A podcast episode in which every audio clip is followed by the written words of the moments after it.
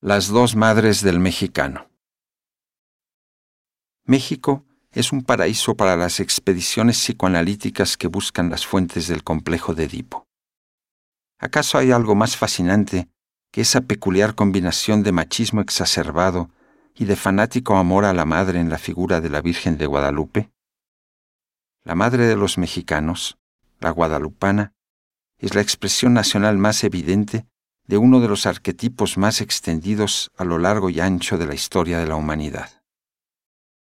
Pero el culto a la Virgen solo se explica si también nos fijamos en la sombra que la acompaña, la Madre India, las diosas indígenas, la Malinche. Este último tramo del viaje por la identidad nacional no puede menos que jugar con la idea de un retorno a la unidad original, la Madre. Lo que sigue es la continuación del simulacro y su culminación es la reconstrucción imaginaria del arquetipo. Como se verá, el simulacro ejerce una cierta violencia sobre los elementos que lo componen.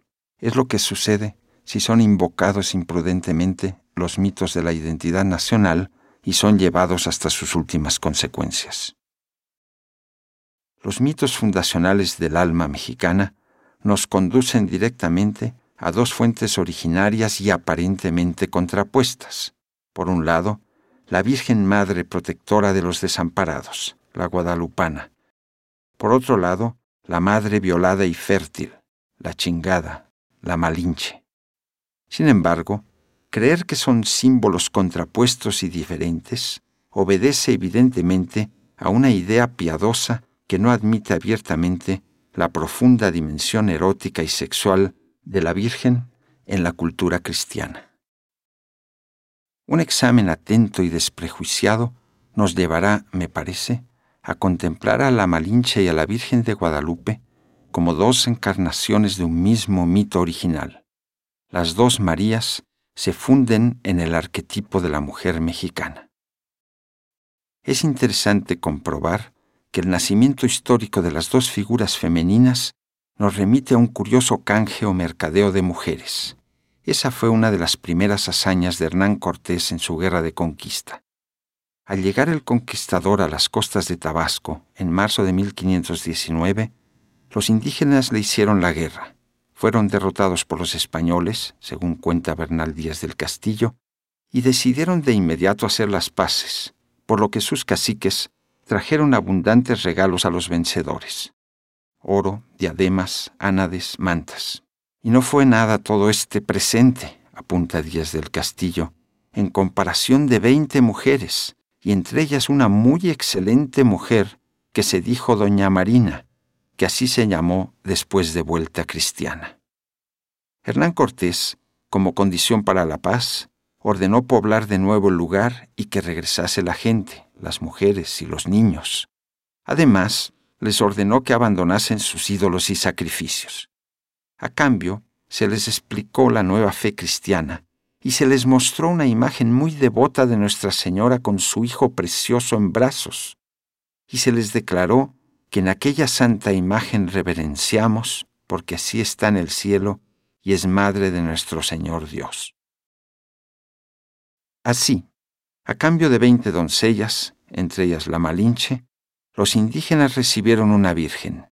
Sin duda, las mujeres regaladas perdieron muy pronto su virginidad.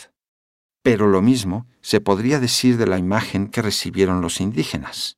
En efecto, a estos les agradó el trato. Y los caciques dijeron, cuenta Díaz del Castillo, que les parecía muy bien aquella tecesiguata y que se la diesen para tener en su pueblo, porque las grandes señoras en aquellas tierras en su lengua llaman tesesiguatas. De esta manera, la madre del dios cristiano fue asimilada a la serie de grandes señoras de la religión indígena.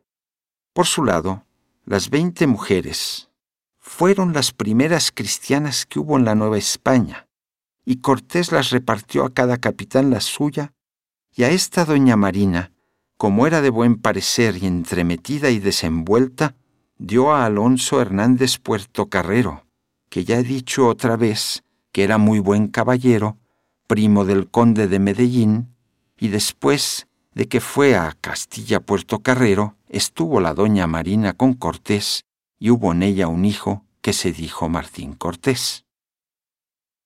De esta manera ocurrió el primer intercambio carnal, simbólico y material de vírgenes por madres entre españoles e indígenas.